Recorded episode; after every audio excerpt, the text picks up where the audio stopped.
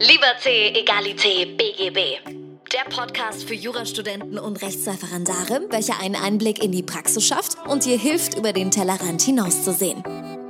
Und hier ist dein Host, Moritz Mümmler.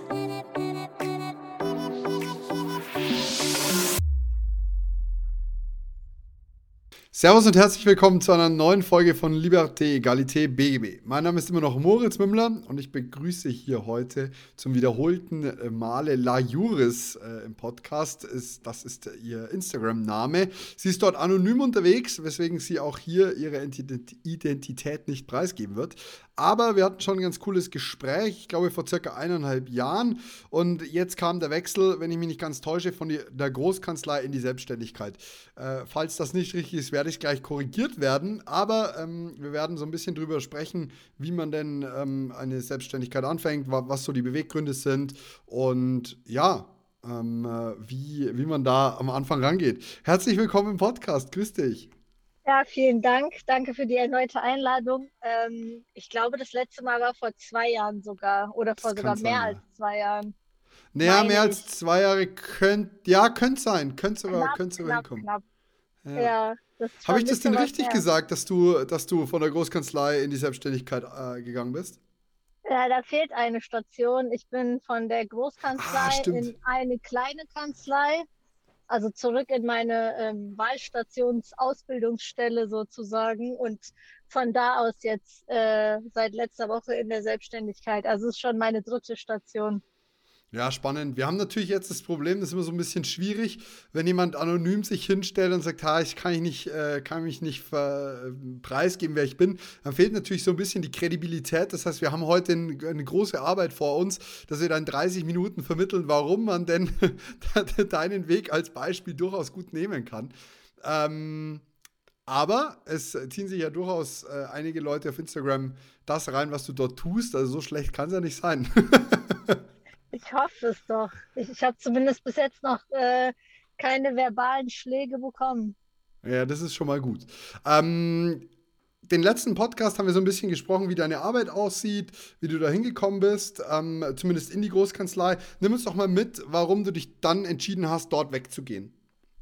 Ähm, weil für mich schon von Anfang an klar war, ähm, dass ich eigentlich in die Strafverteidigung möchte und Strafverteidigung geht, wenn man nicht jetzt im Wirtschaftsstrafrecht irgendwie bei den großen drei, vier, fünf Kanzleien ist, ähm, da bleibt nur der Weg in eine kleinere Kanzlei, um quasi nah am Menschen, nah am Mandanten zu sein und an der äh, Kleinkriminalität und an den normalen ähm, Strafverfahren. Deswegen war das die Entscheidung und das hatte sich dann zufällig so ergeben, dass ich ähm, dann dahin gewechselt bin, beziehungsweise ich wurde vorher schon mal gefragt, ob ich äh, wieder zurückkommen will. Da habe ich aber noch gesagt, dass es momentan einfach der falsche Zeitpunkt ist und ich da, wo ich vorher war, eigentlich noch ganz zufrieden war. Aber dann hat äh, das Schicksal uns dann doch äh, wieder zusammengeführt und wir haben unsere zweite Chance bekommen, sozusagen. Sehr gut. Warum äh, denn eigentlich die Strafverteidigung? Was gefällt dir daran so, so besonders gut? Also ich würde fast vermuten, ich kann nichts anderes mehr mittlerweile. Also Zivilrecht hat mir noch nie Spaß gemacht. Ähm, klar, das ist das, was die Leute bewegt. Irgendwie ein Vertrag, das Auto ist kaputt, ein Verkehrsunfall, weiß ich nicht, die Vodafone-Rechnung ist zu hoch. So, ich sage, ich nenne es immer Kleinkram, aber das ist halt das, was die Leute bewegt. Das ist aber nichts für mich, ehrlicherweise. Das macht mir einfach keinen Spaß, dieses ewige Hin- und Hergeschreibe mit irgendwelchen anderen Anwälten. Man redet die ganze Zeit um den heißen Brei herum, streitet meistens über Kleinstbeträge und ähm, ja, das ist, hat mir einfach keinen Spaß gemacht. Da, wenn ich Schriftsätze gesehen habe, dann haben, mir, haben sich mir die Nackenhaare aufgestellt. Also das war äh, überhaupt nicht meins, dann. Aber da muss ich kurz einhaken, also das verstehe ich soweit, aber ähm, wenn du in der Großkanzlei tätig warst, war das ja eigentlich nicht das täglich Brot, oder täusche ich mich? Ja, das war dort tatsächlich das täglich Brot, aber es hat man halt gemacht, muss man mal dazu sagen. Also am Anfang von so einer Karriere fängt man halt an und macht hm, was okay. und probiert sich auch so ein bisschen aus. Also ich hätte Zivilrecht wahrscheinlich vorher nie komplett ausgeschlossen. Aber man muss es halt mal gemacht haben, um zu wissen, was einen Spaß macht oder nicht. Das habe ich auch immer gesagt. Äh, zum Thema Referendariat. Also die ganzen Stationen dienen ja auch so ein bisschen der Orientierung.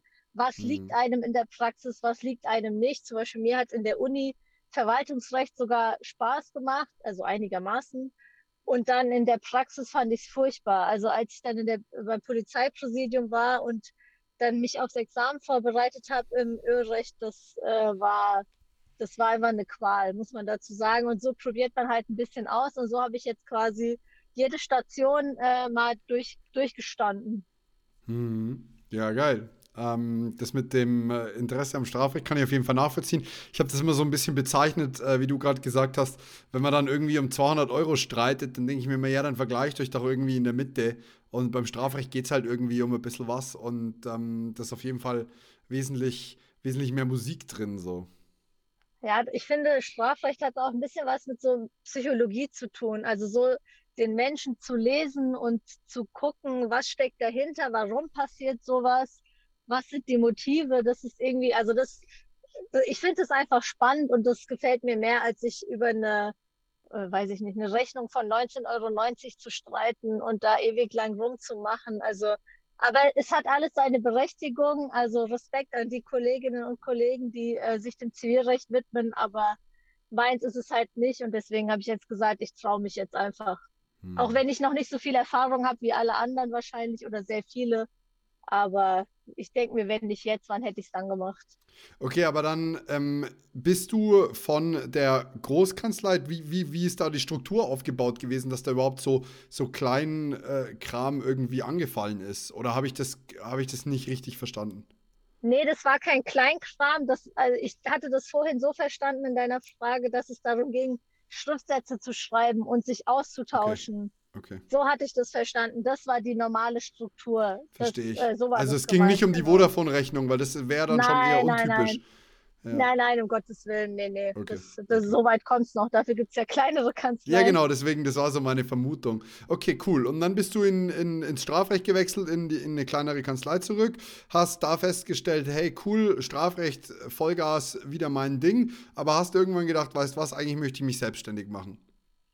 Also ich habe in der alten Kanzlei, also in der kleineren Kanzlei, nicht nur Strafrecht gemacht. Also ich habe eigentlich von meinem Vorgänger das Zivilrechtsdezernat übernommen. Der hat äh, alles im Zivilrecht gemacht, außer Mietrecht, Arbeitsrecht und Familienrecht. Das heißt quasi alles außer diese drei Teilbereiche. Und das habe ich übernommen und habe deshalb zu, ich sage jetzt mal 90 Prozent Zivilrecht gemacht und ähm, zum Strafrecht habe ich mich eigentlich freiwillig äh, positioniert, weil ich dann meinen Chef gefragt habe, ob es für ihn ein Problem wäre, wenn ich auch was im Strafrecht machen würde, weil er ja noch aus meiner Wahlstation weiß, dass das ähm, genau mein Ding ist und dass da mein Interessengebiet ist. Und das fand er dann äh, recht cool, dass ich äh, ihm da helfen will und das freiwillig machen will und ihn dann ein bisschen entlasten kann. Und so hab, bin ich dann zweigleisig gefahren, aber die, äh, die Haupttätigkeit war im Zivilrecht. Mhm. Ähm, wie lange hat es dann gedauert, äh, dass du irgendwie ins Strafrecht geswitcht bist? Ähm, zum Teil halt auch entsprechend. Und dann in die Selbstständigkeit? Also wie, wie lang war da so das Step dazwischen? Ähm, ich habe, ich muss gerade mal nachdenken, ich habe im August letzten Jahres angefangen in der kleinen Kanzlei und bin relativ schnell auf meinen Chef zugegangen, weil das für mich klar war, dass ich diese Chance nicht ungenutzt lassen will. Und ich habe mir auch gedacht, äh, dass er mir die Chance geben wird und sich da nicht irgendwie sperren würde. Da gibt es auch gar keinen Grund dazu. Also ich meine, Arbeit ist immer da, da freut man sich, wenn einen jemand entlasten kann. Und das habe ich dann jetzt anderthalb, nee, ein Jahr, zwei Monate durchgezogen knapp. Und ähm, der Schritt zur Selbstständigkeit war dann halt ein Prozess, im Laufe des Angestelltenverhältnisses. Also man denkt mal ab und zu drüber nach, was wäre, wenn, wenn man irgendwie mal einen schlechten Tag hat und ähm, so entwickelt sich das dann und dann kommt irgendwann so ein springender Punkt und dann switcht man um und dann trifft man die Entscheidung. Hm. Ähm, ich habe so ein bisschen Respekt davor, in die Selbstständigkeit zu springen, im, im, insbesondere im Strafrecht, weil ich so das Gefühl habe, es hängt relativ viel ähm, vom, vom Leben der Mandanten ja auch entsprechend dran. Also ich meine, beim Zivilrecht, wenn du Mist baust, dann leistest halt Schadensersatz. Im Strafrecht äh, sitzt du dann aber ja nicht die ein, zwei Jahre ab, so nach dem Motto, oder übernimmst die Bewährungsstrafe. Ähm, wie, wie ist so da für dich die Rechtfertigung, dass du sagst, hey, cool, das kann ich trotzdem machen? Ähm, wie, wie gehst du daran? Also mir ist ehrlicherweise jetzt aus der alten Kanzlei überhaupt kein Fall bekannt oder auch nicht irgendwie aus einem Kollegen- oder Freundeskreis, dass da irgendwie mal eine Haftung eine Rolle gespielt hat. Also letztendlich hängt es ja auch ein bisschen am Mandanten. Also ich kann mal ein Beispiel nennen. Das Verfahren ist äh, schon längst abgeschlossen und das ist ja auch alles anonym. Deswegen ist das jetzt für mich ja. kein Problem.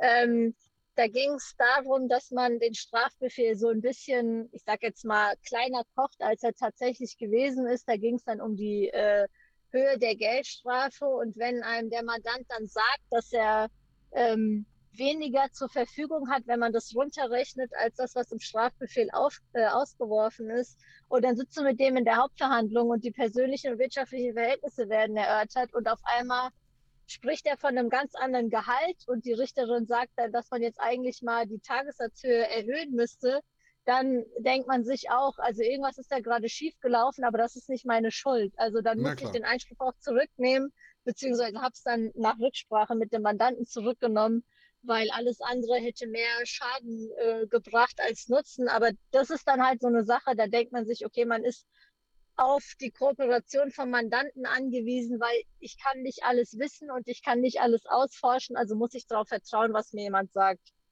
Gerade ja. wenn es um sowas geht wie Gehalt. Also mir ja klar, insbesondere sagen, tatsächliche Sachen halt. Genau, also mir muss keiner sagen, dass er jemanden umgebracht hat oder jemanden mit Messer bedroht hat. Das muss er mir nicht sagen, weil das äh, schaut man sich in der Akte an und das, äh, das muss dann auch erstmal reichen. Aber sowas, was Gehalt angeht, was irgendwie für eine Geldstrafe relevant ist, da sollte man dann schon mit offenen Karten spielen. Aber das hat der Mandant in dem Fall nicht gemacht und damit war das, äh, hatte sich die Sache dann auch erledigt. Klar, das ist aber gar nicht so sehr der Fall, den ich zum Beispiel meine. Ich meine eher einen Fall, ähm, gerade so wenn es halt einfach noch nicht so ein Thema ist, mit dem man so negativ bewandert ist, praktisch gesehen. Ähm, also ich zum Beispiel war im Studium zwar immer gut im Strafrecht und es hat mir immer viel Spaß gemacht, in der Referendariat auch.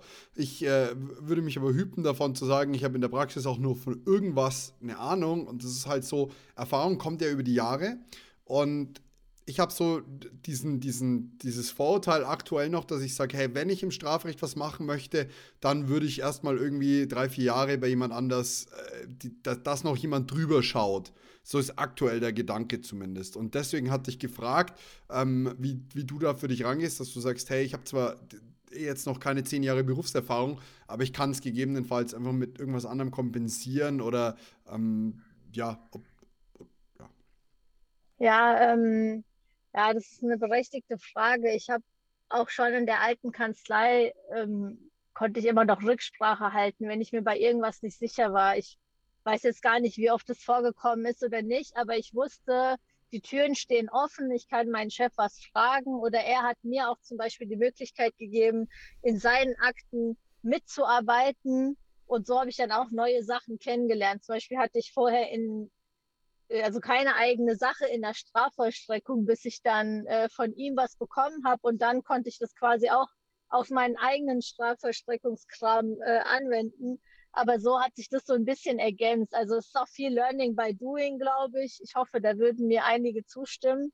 Ähm, du kannst nicht alles wissen. Also um Gottes Willen, ich würde auch, glaube ich, nicht behaupten, dass ich irgendwie mit dem vollen ZPO-Wissen äh, das Dezernat übernommen habe und genau weiß, was für welchen Fall irgendwie anwendbar ist. Aber im Strafrecht hat man dann auch die Möglichkeit, sich auch noch ein bisschen einzulesen, wenn irgendwas unklar ist. Also das gibt dann die Zeit auch Gott sei Dank her.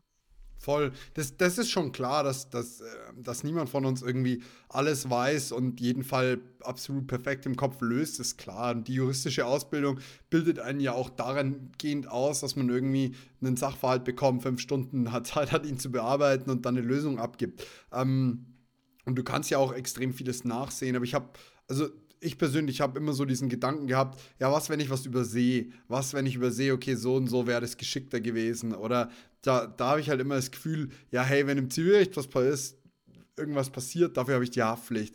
Wenn im Strafrecht was ist, da gibt so es so ein lustiges Meme von einem kleinen Jungen, der irgendwie sagt, naja, also er möchte ähm, in, in Strafrecht gehen, weil wenn er einen Fehler macht, dann kann ihn ja niemand mehr dafür verklagen. Weil der geht ja dann in den Knast und von da aus kommt er ja nicht mehr raus, so nach dem Motto. Also, das ist dieses ähm, Andreas Türk-Meme mit diesem kleinen Jungen, genau, der gesagt hat, genau. wenn er in den Knast geht, dann verdiene ja. ich trotzdem Geld. Genau, das genau, genau. du ja, weißt genau, was ich meine. Ja, ja, ich weiß, was ich meine. Ja, die Angst, also die Angst schwebt irgendwie immer mit, wenn man irgendwas bearbeitet. Aber ich glaube, die Angst schwebt auch bei jedem, in jedem Bereich mit, äh, außer er ist irgendwie Richter beim BGH oder so. Ich glaube, da muss man keine Angst haben. Aber also, dass man was übersieht, das darf nicht passieren. Aber ich glaube, da ist keiner vor ähm, also davon befreit, dass man da keine Angst hat, dass man vielleicht mhm. was übersieht oder was im Nachhinein anders gemacht hätte. Ich meine, das ist ja auch immer so eine Taktiksache. Wie geht man jetzt taktisch vor? Und ähm, da habe ich bestimmt auch schon ein oder das ein oder andere Mal mir im Nachhinein gedacht, er hätte es mal irgendwie anders gemacht, aber letztendlich war da bis jetzt Gott sei Dank noch nicht äh, noch kein Schaden. Mhm. Also es war dann im Endeffekt nicht so schlimm, aber die Frage kann man sich schon stellen, aber das ist äh, das ist glaube ich ganz normal. Es ist absolut normal, auch in verschiedenen Berufsgruppen. Weißt du, ich, ich fotografiere viel, ich filme auch viel für Unternehmen und ähm, es gibt immer so eine Klassifizierung ähm, in, in, der Fotografie und Videografie, bei der du keine Mist bauen solltest und das ist die Hochzeit.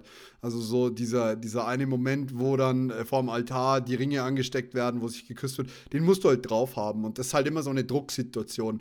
Während zum Beispiel, wenn ich irgendwie ein Shooting mache für ein Restaurant, wo ich das Essen fotografiere, ja, das Schlimmste, was passieren kann, ist ein monetärer Schaden davon, dass die irgendwie das Essen für mhm. mich nochmal kochen müssen, weil ich verkackt habe, das Foto gut zu machen. Nur mhm. bei der Hochzeit ist es ein bisschen schwierig, weil die können für mich nicht nochmal nachstellen mit allen Gästen. Und das ist halt so die Situation, die ich eigentlich meine. Ich sage irgendwie, okay, in einem anderen Fall kannst du es monetär ausgleichen, aber in, in dem Fall halt gegebenenfalls nicht. Ähm, aber dass, dass das völlig normal ist, ist klar. Ähm, aber, Aber von ja. der Angst muss man sich befreien. Ich meine, du fotografierst und filmst ja trotzdem weiter Hochzeiten, Ja, natürlich. Oder? Auch ja, mit klar. der Angst, siehst du? Und genauso gehe ich jeden Morgen ins Büro und bearbeite meine Akten. Also von genau, daher, aber ich habe zum Beispiel, ich habe zum Beispiel erstmal mit, mit, mit anderen Aufträgen angefangen, um fit zu sein, was die ganze Technik angeht und so weiter und so fort. Und habe dann erst irgendwelche Eventfotografie oder, oder Hochzeiten angenommen. Und so meine ich es halt von der Struktur her eben auch.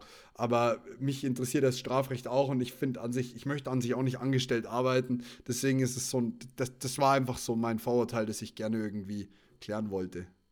Wobei ich glaube, das Angestelltenverhältnis erstmal um ein bisschen Übung zu bekommen und man muss ja auch dazu sagen, Angestelltenverhältnis ist immer ein sicheres Verhältnis. Also du weißt genau, am so und so vielten kriegst du so und so viel netto auf dein Konto überwiesen. Du hast zur Not noch jemanden, mit dem du dich austauschen kannst. Also das ist schon eine Sicherheit, die sollte man vielleicht auch erstmal genießen, außer jemand sagt, er will sich überhaupt niemanden unterordnen und er will sofort sein eigener Chef sein, dann ist es was anderes. Aber ich glaube, so ein, zwei, drei Jahre oder wie viel auch immer im Angestelltenverhältnis schaden nicht. Also das ist auch, das ist auch eine Schule, muss man dazu sagen, irgendwie. Das ist wie das Ref, nur noch mal ein Level höher. Ja, so dieses Unterordnen, das stimmt schon. Ich wäre zum Beispiel auch nachträglich gern zum Bund gegangen, um einfach ein bisschen Disziplin zu lernen, was das ganze Thema angeht. Wobei ich dieses Sicherheitsthema ganz anders sehe als du, um ehrlich zu sein. Ich äh, habe immer so das Gefühl, ich bin gerne in voller Kontrolle, also in hundertprozentiger Kontrolle und das bin ich nur, wenn ich voll selbstständig bin. Und ansonsten bin ich davon abhängig, welche Entscheidungen jemand anders für mich trifft. Nämlich, mhm. wenn, mein, wenn mein Chef pleite geht, kriege ich keinen Lohn mehr auf mein Konto. Wenn ich aber Mist baue, dann bin ich selber verantwortlich. Also das ist so mein mhm. Denken tatsächlich. Ja, ich glaube, du bist auch ein bisschen anders vorbelastet, dadurch, dass du doch dein anderes Business hast und äh, quasi schon in einem anderen Bereich selbstständig bist. Ich glaube, da ist dein, deine Erwartung an dich selber oder dein, dein Verlangen nach dem Business dann anders als jemand, der irgendwie komplett aus dem Angestelltenverhältnis jetzt äh, in die große, weite Welt rausschlüpft. Aber ähm, ich kann das verstehen. Also ich hätte, glaube ich, im Nachhinein es auch nicht bereut, wenn ich mich direkt selbstständig gemacht hätte, aber die Erfahrung kann mir keiner nehmen. Die Voll. Erfahrung, die Kontakte, ähm, das, das Know-how, das ist, äh, also das kann mir keiner nehmen. Deswegen ist es okay so. Ich bereue es nicht, aber ich bin froh, dass ich jetzt äh, ins kalte Wasser gesprungen bin und jetzt mein eigenes Ding mache. Du hast ja auch einen super Zeitrahmen gewählt. Du bist ja jetzt nicht ewig irgendwie im Angestelltenverhältnis gewesen. Wie, wie lange warst du, wie lang warst du seit Ref äh, bis jetzt praktisch äh, noch nicht selbstständig? Ähm, man muss dazu sagen, ich komme mir eher vor wie so ein Jobhopper. Also ich war äh, nach dem Ref, habe ich äh, einen Monat quasi ähm, als, also nicht als Rechtsanwältin, aber wie eine Rechtsanwältin gearbeitet, auch in der Kanzlei, in der ich jetzt vorher war, weil ähm, ich die da gut entlasten konnte. Und da war der Deal, dass ich dort bleibe, ähm, irgendwie für ein, zwei Tage die Woche, bis ich einen richtigen Job sozusagen finde, weil dort seinerzeit äh, kein Platz war. Dann war ich anderthalb Jahre in der Wirtschaftskanzlei und ähm, jetzt ein Jahr und, jetzt muss ich zählen, August, September, Oktober, November, Dezember, also ein Jahr und ein paar Monate im Angestelltenverhältnis. Also insgesamt war ich knapp zweieinhalb Jahre angestellt. Ja, das ist ja also doch eine relativ kurze Zeit. Also so, ja, ja. Wenn, ich, wenn ich drüber nachdenke, wie lang das Arbeitsleben ist, ist das ja relativ kurz. Es ist super, um mal Prozesse kennenzulernen, die man dann selber etabliert. Mein, mein Papa hat sich nach seinem Studium direkt selbstständig gemacht und hat mir das dann so erzählt. Der hat ja erstmal Sekretärin eingestellt, damit er überhaupt weiß, wie viele Schriftsätze er zu Gericht schicken muss. Weil das lernst du ja im Studium nicht, sagt dir ja keiner. Ja, und, leider, ähm, ja. Leider. Ja, genau. Und das sind halt so die Punkte. Also deswegen, ich verstehe den Punkt voll, den du, den du sagst und ich sehe das auch so, aber eben halt aus anderen Gründen Gründen. Also ich sehe zum Beispiel eben nicht die Sicherheit so, so mega präsent, sondern mehr so diese, diese Erfahrungen, die du abgreifen kannst, diese Erfahrungen, auf die du zurückgreifen kannst. Ähm, und durch die du was lernen kannst, also so ein, so ein Zeitraum unter fünf Jahren irgendwie mal im Angestelltenverhältnis oder in mehreren zu arbeiten, ist auf jeden Fall sinnvoll. Auf jeden Fall. Ich glaube, ich hätte die Entscheidung vielleicht nicht getroffen, wenn ich zum Beispiel in einer Kanzlei gewesen wäre, in der ich nur Strafrecht mache. Das muss man mhm. mal dazu sagen. Ich glaube, dann wäre vielleicht dieser, dieser Drang nach der Selbstständigkeit vielleicht gar nicht gekommen, weil mein, mein Drang ging eher darauf, nur Strafrecht zu machen, als dass ich gesagt habe, ich will nicht für jemand anderen arbeiten. Also das muss man auch irgendwie ein bisschen getrennt sehen. Also klar, ich wollte auch selbstständig sein, aber das war jetzt nicht auf Biegen und Brechen, muss ich jetzt unbedingt selbstständig werden und ich wäre von heute auf morgen alles hin.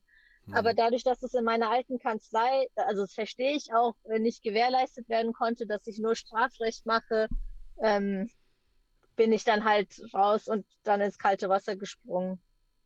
Was ja auf jeden Fall äh, in meinen Augen immer eine gute Entscheidung ist und immer ähm, Mehrwert bringt, weil es halt einfach die, die beste persönliche Schule ist und einfach extrem viel persönliches Wachstum auch mit sich bringt.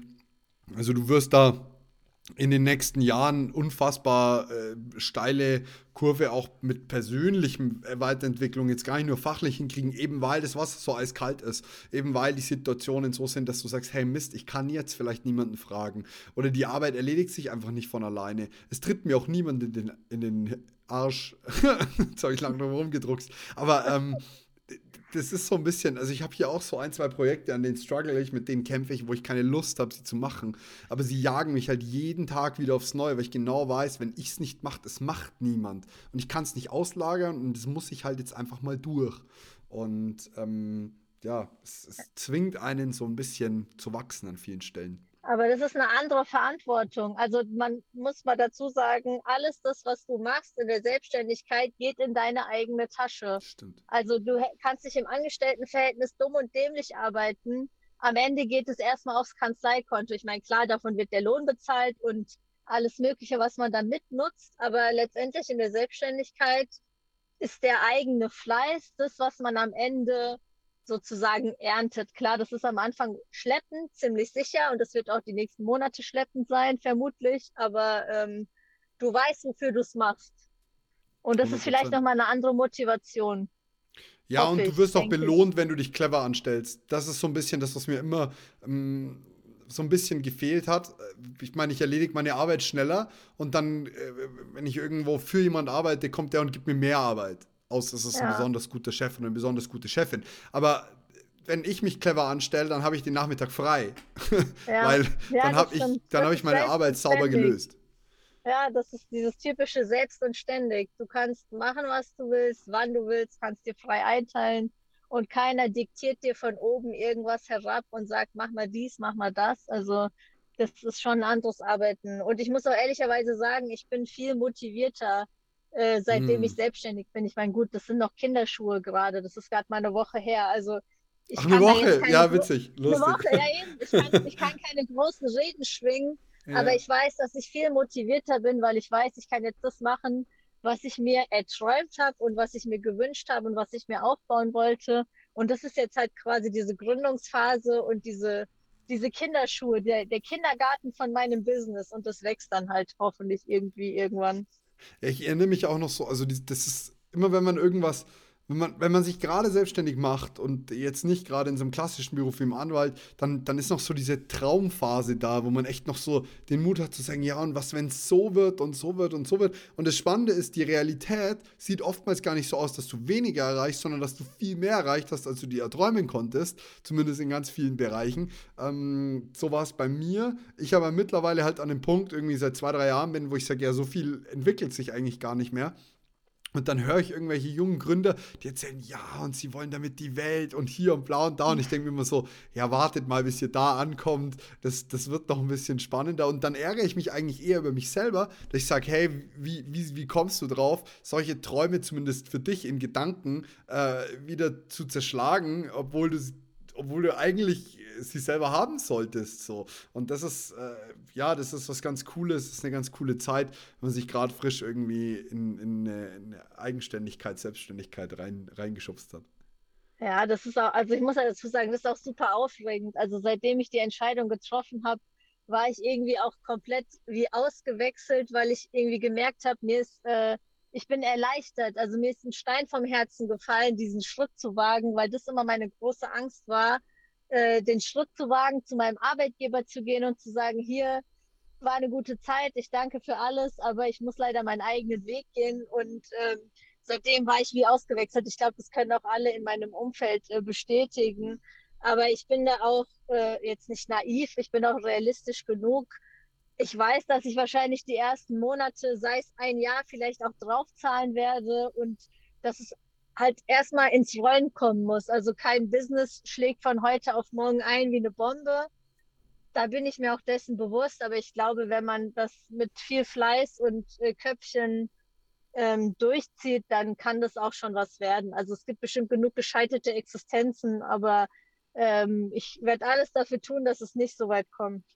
Das Spannende ist durchzuhalten. Also tatsächlich, wenn ich dir, wenn ich dir auf der, an der Stelle einen Tipp mitgeben darf, ist das Wichtigste echt durchhalten, weil du tatsächlich am Ende nach fünf Jahren schon als Gewinner äh, dastehst äh, im Vergleich zu anderen, die, die es einfach nicht geschafft haben, wenn du durchgehalten hast. Ähm, bei, bei Anwaltsselbstständigkeiten ist das schon nochmal ein anderes Thema, aber so Unternehmungen, also wenn jemand ein Unternehmen gründet, ich glaube nach fünf Jahren sind nur noch äh, 10% der Startups da. Also bei Anwälten mhm. ist es nicht so extrem, äh, keinesfalls, einfach weil der Beruf auch sehr gut in freier Selbstständigkeit oder in freier Tätigkeit ausgeübt werden kann. Aber wenn du durchhältst, was soll denn passieren? Also das Schlimmste ist, dass du genauso viel verdienst wie im Angestelltenverhältnis und am Ende habe ich echt immer, wenn ich, wenn ich den Tipp weitergeben konnte, war echt immer so der Gedanke, mach's nicht wegen dem Geld, weil ähm, das, das Geld lässt dich nicht durchhalten. Irgendwann stehst du da und sagst, boah, das Problem ist so groß, das ist mir die 5000 Euro nicht wert, sondern mhm. äh, irgendwann stehst du da und merkst, hey, ich, ich habe ein Riesenproblem, aber ich mache das für meine eigene Freiheit, für meine eigene Eigenständigkeit, für mein eigenes Wachstum. Und dann stehst du da und sagst, ja, okay, den Preis ist es mir wert. Und ja. deswegen, das Geld sorgt irgendwie dafür, dass man gerne was macht. Ja, cool, aber es lässt sich nicht durchhalten. So gut sind die wenigsten ja. Jobs bezahlt. Ja, eben. Ja, deswegen sage ich ja, das ist eine andere Art von Motivation. Das, ich glaube, das ist das, was einen so ein bisschen vorantreibt. Diese, diese Aufregung, dass es jetzt wieder was Neues ist und die Motivation, dass man weiß, für was man es macht, für wen man das macht und dass man das alles frei gestalten kann. Ich glaube, das ist so der Antrieb, der einen vielleicht auch in so Durchhängerphasen äh, vielleicht wieder aufstehen lässt. Also ich weiß nicht, wie da deine Erfahrung ist, aber eigentlich sollte das im Idealfall so sein.